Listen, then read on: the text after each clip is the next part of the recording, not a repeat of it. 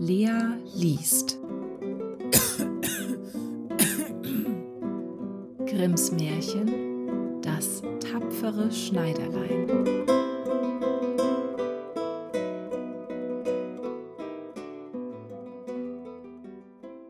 An einem Sommermorgen saß ein Schneiderlein auf seinem Tisch am Fenster, war guter Dinge und nähte aus Leibeskräften.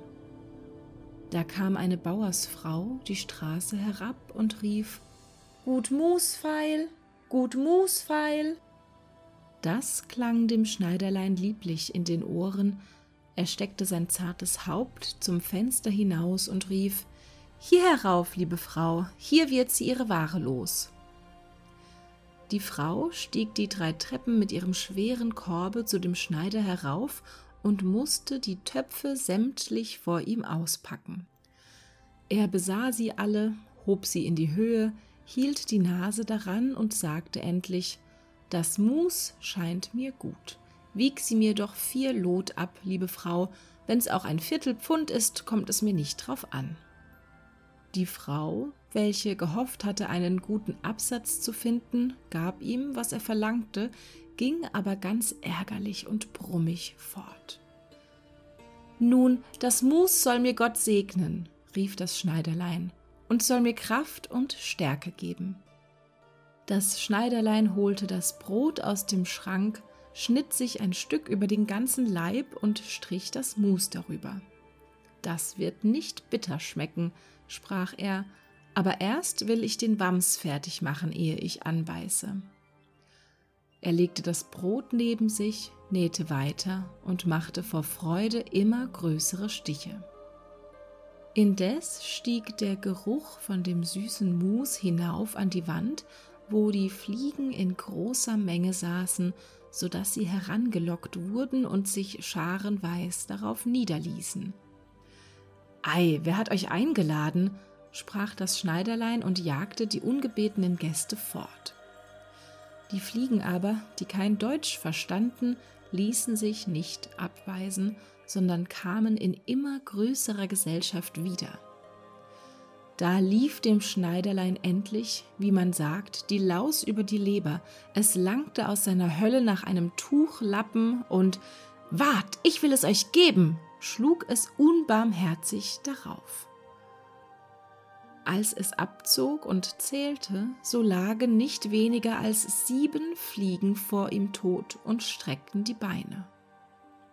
Bist du so ein Kerl? sprach er und musste selbst seine Tapferkeit bewundern. Das soll die ganze Stadt erfahren. Und in der Hast schnitt sich das Schneiderlein einen Gürtel, nähte ihn und stickte mit großen Buchstaben darauf Siebene auf einen Streich. Ei was, Stadt, sprach er weiter, die ganze Welt soll's erfahren. Und sein Herz wackelte ihm vor Freude wie ein Lämmerschwänzchen. Der Schneider band sich den Gürtel um den Leib und wollte in die Welt hinaus, weil er meinte, die Werkstätte sei zu klein für seine Tapferkeit. Ehe er abzog, suchte er im Haus herum, ob nichts da wäre, was er mitnehmen könnte, er fand aber nichts als einen alten Käse, den steckte er ein. Vor dem Tore bemerkte er einen Vogel, der sich im Gesträuch gefangen hatte, der musste zu dem Käse in die Tasche. Nun nahm er den Weg tapfer zwischen die Beine, und weil er leicht und behende war, fühlte er keine Müdigkeit. Der Weg führte das Schneiderlein auf einen Berg, und als er den höchsten Gipfel erreicht hatte, so saß da ein gewaltiger Riese und schaute sich ganz gemächlich um. Das Schneiderlein ging beherzt auf ihn zu, redete ihn an und sprach Guten Tag, Kamerad, du sitzest da und besiehst dir die weitläufige Welt? Ich bin eben auf dem Weg dahin und will mich versuchen. Hast du Lust mitzugehen? Der Riese sah den Schneider verächtlich an und sprach Du Lump, du miserabler Kerl. Das wäre, antwortete das Schneiderlein, knöpfte den Rock auf und zeigte dem Riesen den Gürtel. Da kannst du lesen, was ich für ein Mann bin.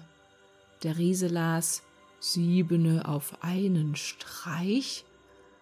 meinte, das wären Menschen gewesen, die der Schneider erschlagen hätte, und kriegte ein wenig Respekt vor dem kleinen Kerl. Doch wollte er ihn erst prüfen, nahm einen Stein in die Hand und drückte ihn zusammen, dass das Wasser heraustropfte. Das mach mir nach, sagte der Riese, wenn du Stärke hast. Ist's weiter nichts, sagte das Schneiderlein, das ist bei unser einem Spielwerk, griff in die Tasche, holte den weichen Käse und drückte ihn, dass der Saft hinauslief. Geld, sprach er, das war ein wenig besser?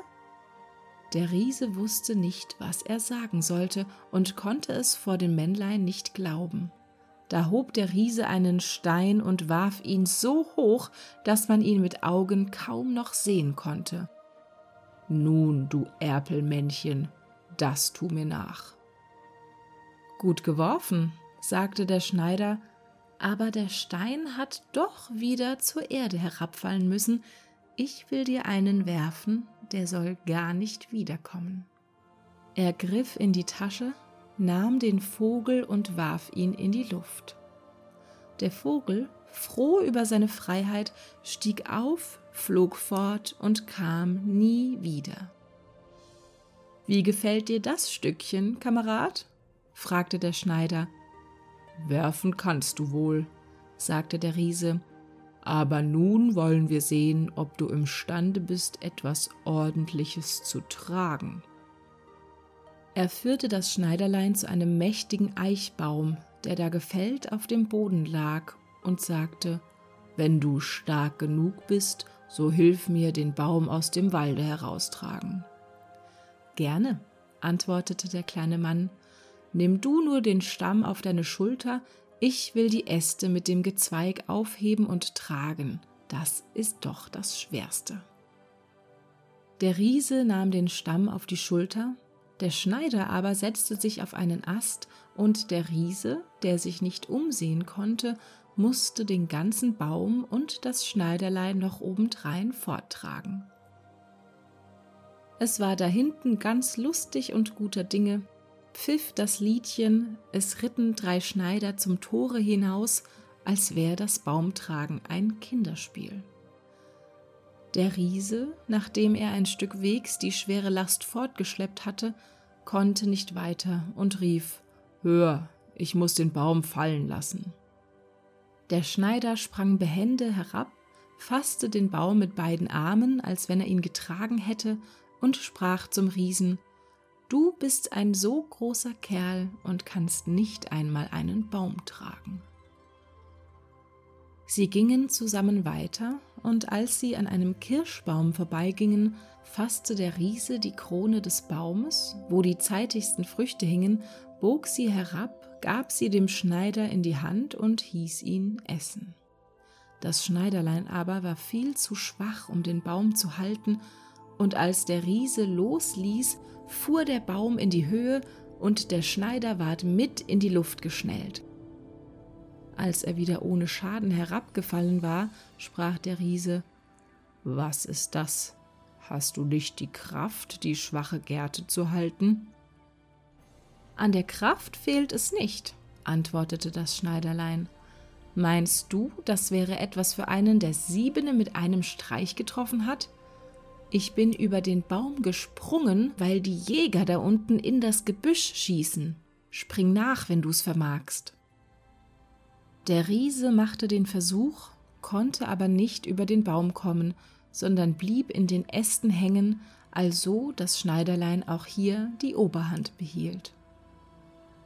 Der Riese sprach Wenn du so ein tapferer Kerl bist, so komm mit in unsere Höhle und übernachte bei uns. Das Schneiderlein war bereit und folgte ihm.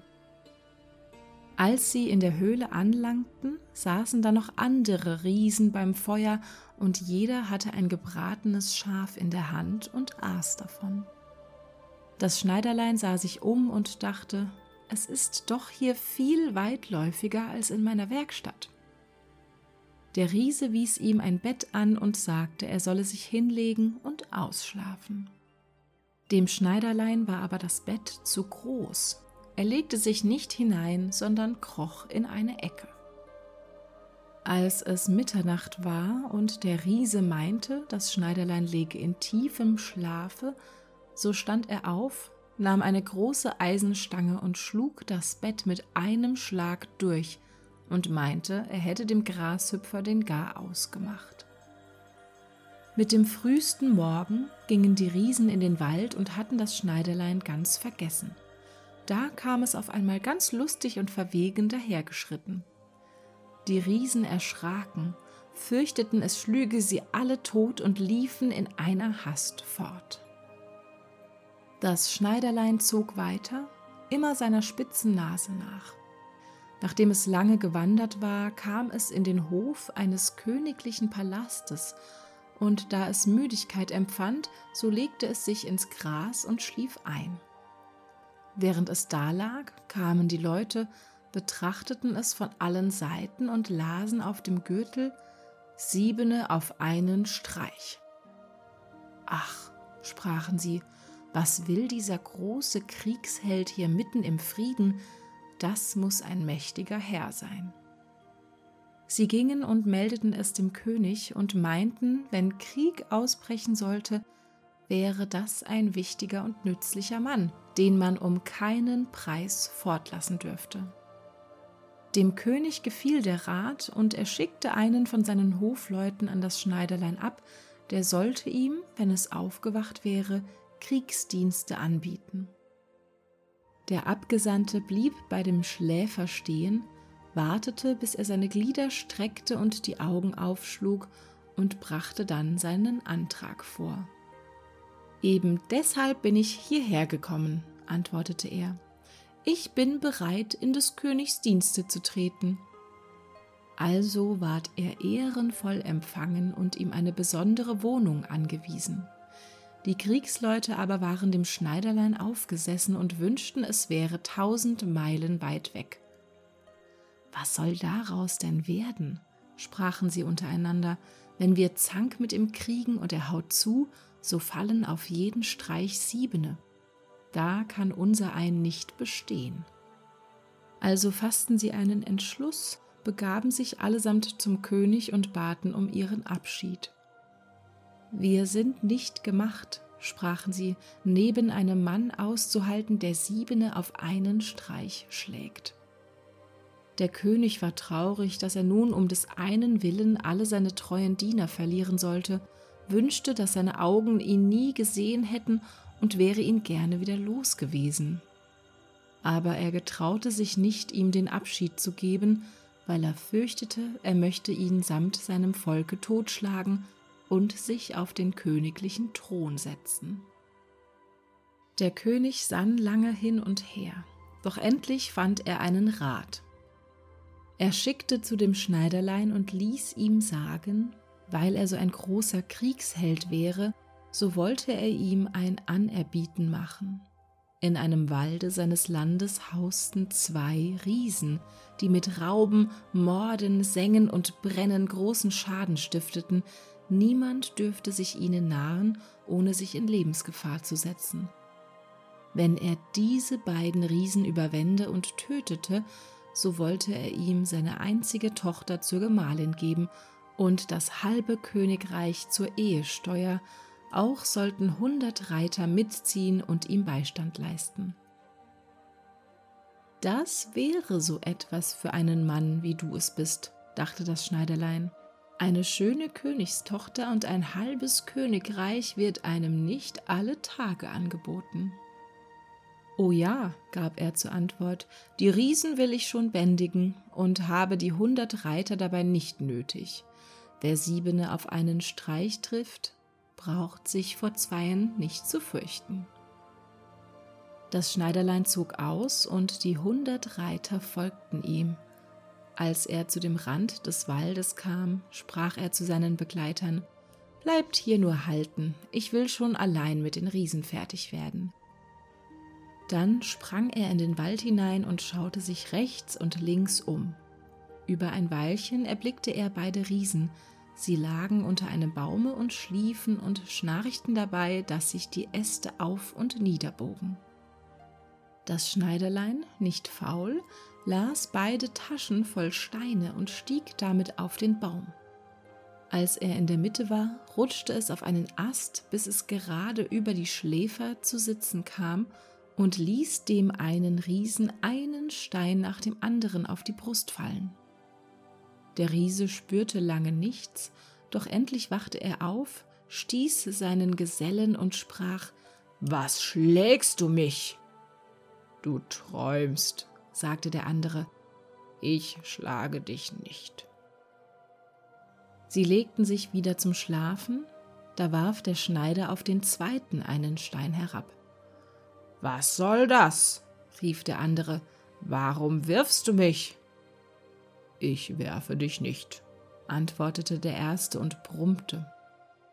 Sie zankten sich eine Weile herum, doch weil sie müde waren, ließen sie's gut sein, und die Augen fielen ihnen wieder zu. Das Schneiderlein fing sein Spiel von neuem an, suchte den dicksten Stein aus und warf ihm dem ersten Riesen mit aller Gewalt auf die Brust. Das ist zu arg, schrie er, sprang wie ein Unsinniger auf und stieß seinen Gesellen wider den Baum, dass dieser zitterte. Der andere zahlte mit gleicher Münze, und sie gerieten in solche Wut, dass sie Bäume ausrissen, aufeinander losschlugen, so lange, bis sie endlich beide zugleich tot auf die Erde fielen. Nun sprang das Schneiderlein herab. Ein Glück nur, sprach es, dass sie den Baum, auf dem ich saß, nicht ausgerissen haben, sonst hätte ich wie ein Eichhörnchen auf einen anderen springen müssen, doch unser einer ist flüchtig. Es zog sein Schwert und versetzte jedem ein paar tüchtige Hiebe auf die Brust, dann ging es hinaus zu den Reitern und sprach Die Arbeit ist getan. Ich habe beiden den gar ausgemacht, aber hart ist es hergegangen, sie haben in der Not Bäume ausgerissen und sich gewehrt, doch das hilft alles nichts, wenn einer kommt wie ich, der Siebene auf einen Streich schlägt. Seid ihr denn nicht verwundet? fragten die Reiter. Das hat gute Wege, antwortete der Schneider, kein Haar haben sie mir gekrümmt. Die Reiter wollten ihm keinen Glauben schenken und ritten in den Wald hinein. Da fanden sie die beiden Riesen in ihrem Blute schwimmend, und ringsherum lagen die ausgerissenen Bäume.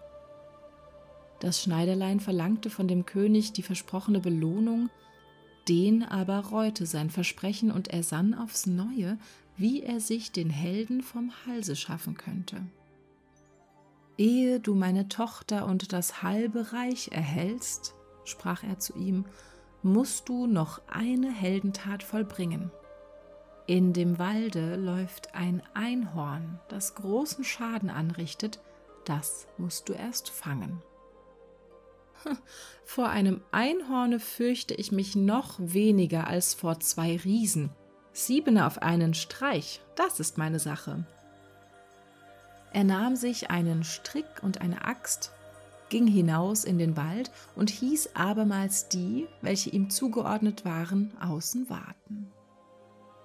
Er brauchte nicht lange zu suchen, das Einhorn kam bald daher und sprang geradezu auf den Schneider los als wollte es ihn ohne Umstände aufspießen.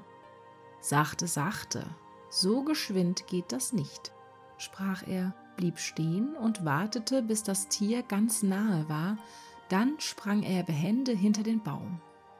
Das Einhorn rannte mit aller Kraft gegen den Baum und spießte sein Horn so fest in den Stamm, dass es nicht Kraft genug hatte, es wieder herauszuziehen und war so gefangen. Jetzt hab ich das Vöglein, sagte der Schneider, kam hinter dem Baum hervor, legte dem Einhorn den Strick erst um den Hals, dann hieb er mit der Axt das Horn aus dem Baum, und als alles in Ordnung war, führte er das Tier ab und brachte es dem König. Der König wollte ihm den verheißenen Lohn noch nicht gewähren und machte eine dritte Forderung. Der Schneider sollte ihm vor der Hochzeit erst ein Wildschwein fangen, das in dem Wald großen Schaden tat, die Jäger sollten ihm Beistand leisten. Gerne, sprach der Schneider, das ist ein Kinderspiel. Die Jäger nahm er nicht mit in den Wald, und sie waren wohl zufrieden, denn das Wildschwein hatte sie schon mehrmals so empfangen, dass sie keine Lust hatten, ihm nachzustellen. Als das Schwein den Schneider erblickte, lief es mit schäumendem Munde und wetzenden Zähnen auf ihn zu und wollte ihn zur Erde werfen. Der flüchtige Held aber sprang in eine Kapelle, die in der Nähe war, und gleich oben zum Fenster in einem Satze wieder heraus. Das Schwein war hinter ihm hergelaufen, er aber hüpfte außen herum und schlug die Türe hinter ihm zu, da war das wütende Tier gefangen, das viel zu schwer und unbehilflich war, um aus dem Fenster herauszuspringen. Das Schneiderlein rief die Jäger herbei, die mussten den Gefangenen mit eigenen Augen sehen. Der Held aber begab sich zum König, der nun, er mochte wollen oder nicht, sein Versprechen halten musste und ihm seine Tochter und das halbe Königreich übergab. Hätte er gewusst, dass kein Kriegsheld, sondern ein Schneiderlein vor ihm stand, es wäre ihm noch mehr zu Herzen gegangen. Die Hochzeit ward also mit großer Pracht und kleiner Freude gehalten und aus dem Schneider ein König gemacht. Nach einer Zeit hörte die junge Königin in der Nacht, wie ihr Gemahl im Traume sprach Junge, mach mir den Wams und flick mir die Hosen, oder ich will dir die Elle über die Ohren schlagen. Da merkte sie, in welcher Gasse der junge Herr geboren war, klagte am anderen Morgen ihrem Vater ihr Leid und bat, er möchte ihr von dem Manne helfen, der nichts anderes war als ein Schneider. Der König sprach ihr Trost und sagte, Lass in der nächsten Nacht deine Schlafkammer offen, meine Diener sollen außen stehen und, wenn er eingeschlafen ist, hineingehen, ihn binden und auf ein Schiff tragen, das ihn in die weite Welt führt. Die Frau war damit zufrieden. Des Königs Waffenträger aber, der alles mit angehört hatte, war dem jungen Herrn gewogen und hinterbrachte ihm den ganzen Anschlag. Dem Ding will ich ein Riegel vorschieben, sagte das Schneiderlein. Abends legte es sich zu gewöhnlicher Zeit mit seiner Frau zu Bett. Als sie glaubte, er sei eingeschlafen, stand sie auf, öffnete die Tür und legte sich wieder hin. Das Schneiderlein, das sich nun stellte, als wenn es schlief, fing an, mit heller Stimme zu rufen Junge, mach den Wams und flick mir die Hosen, oder ich will dir die Elle über die Ohren schlagen. Ich habe siebene mit einem Streiche getroffen, zwei Riesen getötet, ein Einhorn fortgeführt und ein Wildschwein gefangen, und sollte mich vor denen fürchten, die draußen vor der Kammer stehen? Als diese den Schneider sprechen hörten, überkam sie eine große Furcht. Sie liefen, als wenn das wilde Heer hinter ihnen her wäre, und keiner wollte sich mehr an ihn wagen. Also war und blieb das Schneiderlein sein Lebtag König.